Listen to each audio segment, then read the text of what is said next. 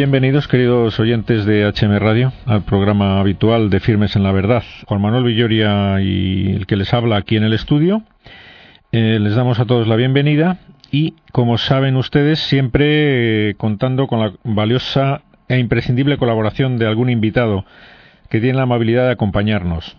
En esta ocasión damos la bienvenida a nuestro programa a Alfonso Carrascosa. Bienvenido, Alfonso. Hola, ¿qué tal? ¿Cómo estáis? Muy bien, ¿y tú? ¿Cómo Encantado de que, pues, estemos hablando. Perfecto. Mira, Alfonso, se me ocurría para introducir del programa, aunque pueda parecer un poco negativo, mm, decir a nuestros oyentes que en una época, en una época como la actual, en la que por desgracia no faltan ejemplos de cobardías, deserciones, incluso alardes de apostasía así franca, ¿no? Que hemos, algunas veces viene hasta en la en la prensa noticias tristes y desagradables de gente que hace alarde de, la renuncia a la fe y otros que sin hacerle bueno esos excesos pues sí que se les nota que se avergüenzan, que se acobardan, que tienen miedo, que no dan la cara en esta triste época, como digo, pues no falta gente que no se comporta así. Y creo que tú eres uno de ellos. Te traemos aquí a nuestro programa con esa intención. Eres un científico en activo, un microbiólogo, ¿no? Bueno, dínoslo tú mismo. ¿A qué te dedicas y qué, cuál es tu actividad profesional? Bueno, pues yo eh, acabo de cumplir 25 años de trabajo en, una institución que se llama el Consejo Superior de Investigaciones Científicas, que es eh, un organismo público de investigación que bueno tiene la fórmula administrativa de agencia estatal, pero que en definitiva está implantado en todas las comunidades autónomas y pasa por ser el ente dedicado a la investigación científica más grande que existe en España y más longevo y yo diría que el más importante que ha existido en, toda la historia de España. Entonces yo tengo la suerte de, poder trabajar en él. Yo estudié biología en la Universidad Complutense de Madrid, soy de Madrid y vivo en Madrid. Y me doctoré en ciencias biológicas eh, especializándome en microbiología. Y pues estos 25 años más dos exactamente hace 27 va para 28 que estoy dedicado a, a la investigación científica y, además pues tengo la enorme satisfacción que nunca pensé que pudiera ocurrir, pero así ha sido, así ha sido la historia, de que mm, pues me gane la vida con esto.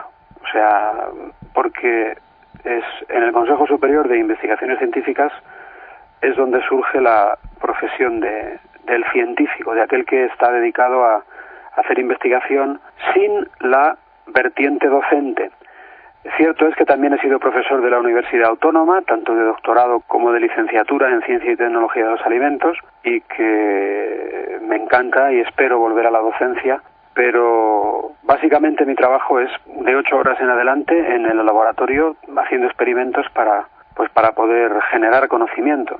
Ese es un poco el trabajo que tengo y bueno, pues que me siento verdaderamente muy afortunado. Y efectivamente, como comentas, pues es interesante que que hoy, que digamos es la primera vez que hablamos, pues quienes os siguen, quienes eh, ojalá y consideréis oportuno llamarme más veces, pues nos sigan en adelante, tengan siempre la referencia de que yo soy un científico en activo que cree en Dios, Padre, Hijo y Espíritu Santo y en la Santa Iglesia Católica. Y no tengo ningún problema con que tal tipo de creencias viva dentro de mí para desarrollar mi tarea de investigación científica. Pero no solo eso, sino que además, gracias a la fe que me ha sido dada por la misericordia de Dios y que vive en mi corazón, yo me encuentro con la sorpresa de lo que tú decías hace unos minutos, y es de que en un momento en el cual todo parece, o la gran mayoría también de los científicos, parecen caminar hacia la apostasía más radical, yo me encuentro con la sorpresa de que pues me da por colaborar con emisoras como la vuestra, con programas como el vuestro, porque vive dentro de mí la presencia del amor de Dios que yo no me explico cómo Dios es así de bueno, pero es así. Y yo me veo al contrario en la dirección de apostatar, pues en la dirección de profesar mi fe, hablar de mi fe y hablar de aspectos científicos de mi fe, que seguramente pues sea lo que hagamos en adelante en algún momento de nuestra relación. ¿no? Este es un poco un primer un primer esbozo de, mi situación. O sea que no no solamente no es eh, un hándicap, inconveniente o problema para el desarrollo de tu actividad profesional, el ser creyente, sino al revés, ¿no? Es decir, que te la sostiene y te da fuerzas y luces esto es muy interesante que nos lo explicites, que nos lo hagas pues lo más asequible posible porque es una idea fundamental. Hoy día eh, sabemos que los enemigos de la fe y los enemigos del hombre, que al final siempre en este programa acabamos diciendo lo mismo, los que son enemigos de Dios son enemigos del hombre, ¿no? exactamente. Pues intentan sembrar esa confusión en las mentes, ¿no? De, de que la razón necesita la autonomía, incluso el prescindir absolutamente de, lo, de la fe y de lo sobrenatural para desarrollarse. Esto es una gran mentira que interesa que nos, que nos denuncies y nos aclares ¿no? a todos nuestros oyentes. Así es, como tú dices, vamos, no lo puedo decir mejor. Es decir, ahora mismo estamos inmersos, además de en una crisis económica, en una crisis moral muy, muy, muy seria que ya fue advertida por la Iglesia, concretamente en España cuando eh, el presidente de la conferencia episcopal era don Ángel Suquía, que tendría unos efectos devastadores que, bueno, el resultado mm, principal de los mismos es la apostasía actual. Pero además, eso trae, digo, de la apostasía general de la sociedad española, trae anejo, por desgracia, una oleada verdaderamente, es una especie como de tsunami hemos vivido, de laicismo galopante, que es una ideología que pretende, porque cree que el enemigo de la humanidad y del ser humano es la religión, extirpar de la realidad social todo aquello que ni siquiera de lejos pueda presentar a lo que se denomina hoy ciudadano un mínimo atisbo de religión. En el fondo es una postura de inspiración netamente marxista, porque fueron Stalin y Lenin quienes dijeron, y Marx, que la religión es el opio del pueblo, y que en el fondo pues eh, ahora mismo ha metido o sumergido la sociedad en la que vivimos en un estado de hibernación que, lamentablemente yo creo que si no se corrige pues va, a llevarnos a, verdaderamente la pérdida de nuestras raíces que es el hecho de que como tú comentabas pues hoy existe un dogma en la sociedad actual que es el de que ciencia y religión son incompatibles en el de que razón y fe no se entienden y no se pueden entender. De tal manera que el problema real, así se dice hoy, y así dice el establishment político progre de cualquier signo político, el, el intelectual medio, el hombre y mujer en definitiva desarraigado de la fe, que además ha vivido en su infancia en una muy buena parte de la población actual, porque estamos en España, que si uno se retrotrae pues 50, 80 años, era, digamos, entre comillas, mayoritariamente católica, pues esto le sume al hombre en un desconcierto y en un relativismo moral, que han los obispos eh, hablado claramente de él, que a la gente no la introduce en la felicidad y además, desde luego, la aleja de la felicidad que Dios ha previsto para esta sociedad la española, porque Dios quiere muchísimo a España y quiere muchísimo a la sociedad española y a la sociedad europea y a toda la humanidad y, y sufre tantísimo. Y la Virgen María, porque nos ve verdaderamente, pues o sea, sin rumbo, sin norte, a merced de nuestra apetencia, a merced del sentimentalismo. Es decir, o sea, es increíble que hoy, por ejemplo, se llame progresismo a la institucionalización de una u otra manera y además que parece que no tiene, o sea, es difícil parar de cuestiones como el aborto, de cuestiones como la homosexualidad, que es algo que estaba institucionalizado en la Persia antigua, es decir, uno se tiene que retrotraer. Lo que hoy se llama moderno es lo que existía en las sociedades imperialistas de hace 50 siglos. Mm. Pero es que nadie quiere hacer la reflexión, nadie quiere caer en la cuenta, nadie quiere caer en la cuenta de eso, sino que hoy, digamos que lo que se considera moderno, progresista, inteligente, científico, diría, es rechazar todo lo que la Iglesia considere de valor. Y ahí estamos. Y entonces, bueno, pues yo me encuentro, como digo, con la sorpresa, con la absoluta gratuidad del don de que efectivamente en medio de un ambiente como el científico en el cual, pues no te digo cómo cunde la apostasía, veo que el Señor me sostiene. O sea, no es algo tanto producto de mi compromiso, de mi esfuerzo, que también, o sea, porque evidentemente al final hay un combate que uno tiene que librar, pero sobre todo yo lo que me encuentro es alucinado con la situación que vivo, o sea, porque yo verdaderamente, o sea, es que yo veo que a mí la ciencia, la fe, la teoría de la evolución, es que no me mueve ni un milímetro de la creencia en la existencia de la vida eterna, de que Cristo ha vencido la muerte, de que Dios nos quiere tal y como somos, de que perdona nuestros pecados, Y sinceramente digo, pero ¿cómo podrá vivir la gente sus crisis? ¿Cómo podrá vivir la gente sus sufrimientos sin Jesucristo, sin el amor de Dios? Yo no me lo explico. Pero en fin, bueno, pues este es el siglo que nos ha concedido el Señor vivir. Yo alucino en colores porque yo tengo una familia, yo que no me gustan los niños, yo tengo ocho hijos, o sea, Dios ha hecho una obra en mi familia, estoy casado con una mujer cristiana. O sea, todo es, yo, quiero decir, yo no, vamos, soy un poco, ya te advierto, os advierto y le advierto a la audiencia, a lo mejor, pues a veces me expreso de manera exagerada o extremista o un poco porque me dice mi mujer mucho, ¿no? Es que tenía que decir las cosas. Bueno, yo hablo así. falta hace, falta hace, sigue, sigue. Que, me encuentro con, con todas estas sorpresas de la obra del amor de Dios en mi vida. Sí, sí, oye, ya se me plantea así sobre la marcha y ya disculparás mi curiosidad, pero conociendo cómo tanta gente ha perdido la fe a nuestro lado, surge la pregunta cuando te encuentras a alguien con esa firmeza con la que da gusto oírte, eh, te planteas cómo ha sido posible que no la hayas perdido en medio de, esta tormenta que ha asolado pues no sé, la vida social y de nuestra de nuestro país en los últimos años. Pues mira, básicamente por, por la existencia de la Iglesia y ahora lo explico, ¿no? O sea, yo me he criado en una familia cristiana, católica, desde chiquitito he recibido una instrucción cristiana porque yo tengo ahora 50 años. Y en la época de que yo nací, año 61, baby boom, bueno, pues había una, digamos, realidad social de cristiandad en España y pues todo tenía, existía una estructura en la sociedad, digamos que es verdad que luego había pues también, ¿no? Falsedad y que había gente que parecía que vivía bien y luego en el fondo era tal y cual. Bien, pero vaya, uno no se divorciaba eh, así como si dijéramos eh, sino que pues los matrimonios intentaban permanecer. Había un ambiente que sujetaba, que sostenía las crisis, por ejemplo, matrimoniales, etcétera. Pero esto, eh, pues poco a poco se ha ido deteriorando y pues yo he, ido, digamos, encontrando en la Iglesia el fruto del concilio. Vamos a ver, yo, esto es una opinión mía, ¿eh? que te prometo que no he leído en ningún sitio, pero yo creo que el Espíritu Santo en el Concilio Vaticano II hizo una cosa y dijo, como se dio cuenta de lo que venía, porque el Espíritu Santo es listísimo, pues dijo, vamos a ver, ¿cómo puedo ayudar yo a la gente como Alfonso, que en el año 2012 viva en una sociedad laicista, apóstata?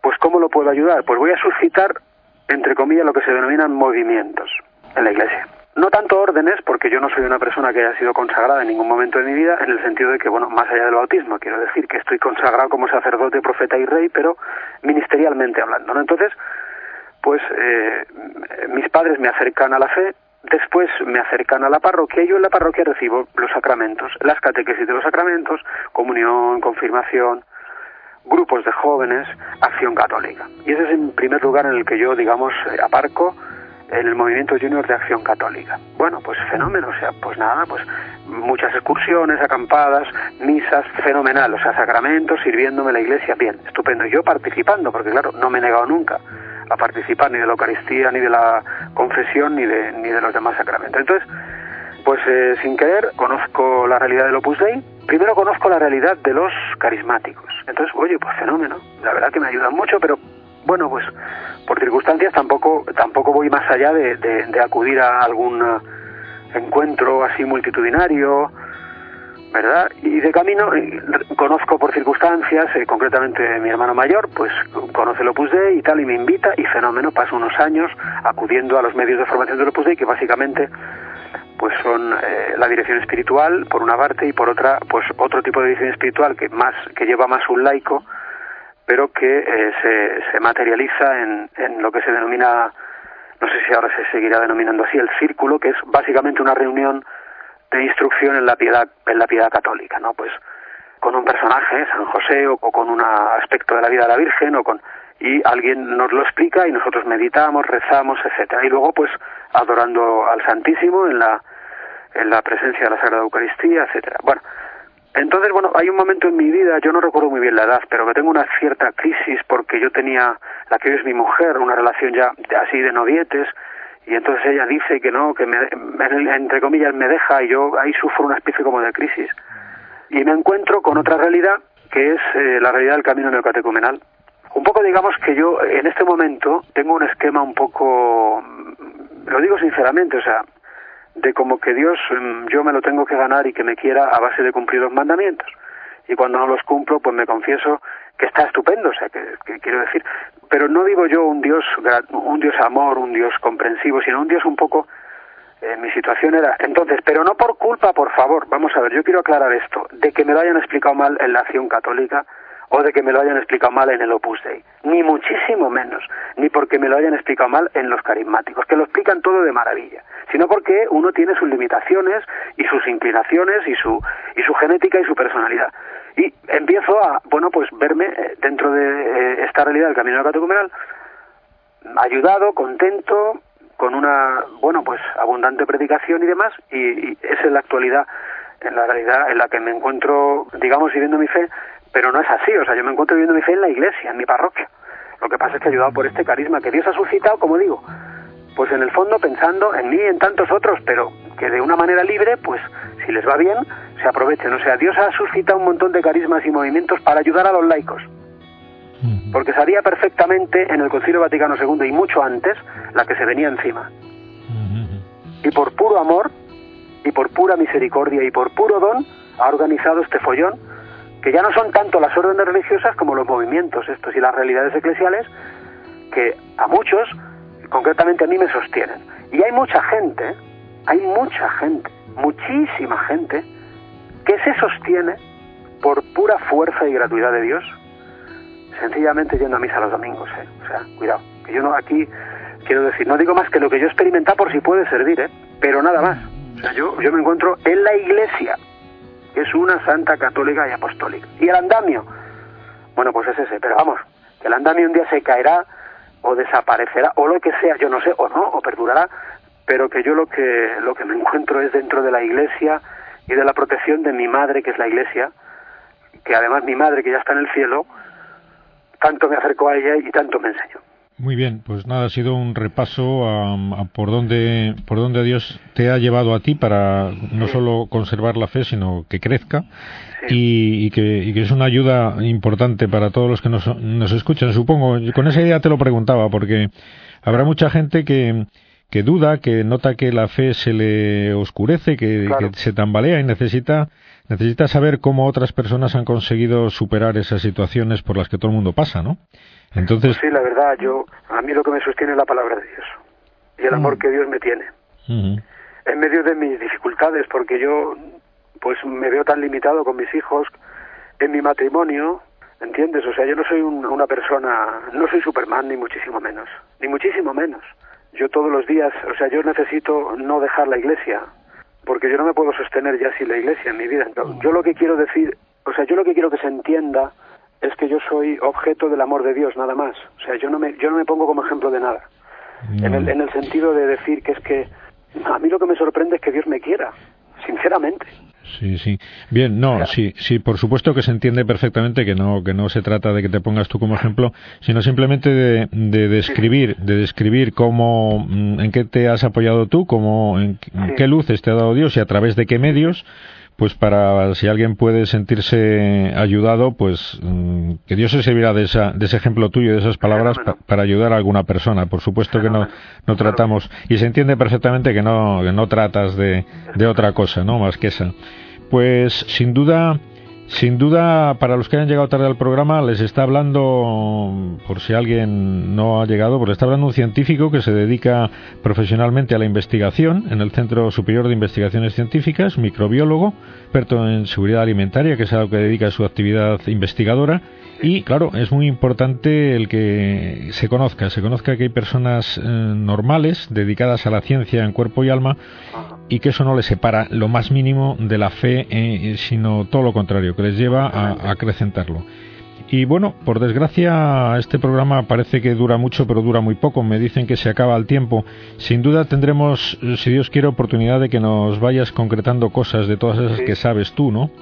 Estoy a vuestra disposición por vosotros, pero también, sobre todo, por la audiencia, porque me encanta vuestro trabajo del que se me ha hablado y, os agradezco muchísimo, de verdad. ¿eh? Me siento muy afortunado de poder estar hablando con vosotros y de si en un futuro lo tenéis a bien y, queréis, pues yo puedo hablar. Yo llevo aproximadamente cinco años dedicado a ratos al estudio de precisamente mm, rescatar del olvido a quienes han sido científicos relevantes en España en el siglo XX que además han tenido la fe, han sido católicos practicantes. Entonces, como es algo que a mí me ha sorprendido tantísimo, yo espero y creo sinceramente que, entre otras cosas que podamos ir hablando, de cuestiones de bioética o de lo que os, parezca y, demás, pues podamos ir presentando personajes de este tipo, algunos ya fallecidos, otros vivos, que van, yo creo que primero a los católicos a ayudarnos a convencernos de que ciencia y fe son compatibles,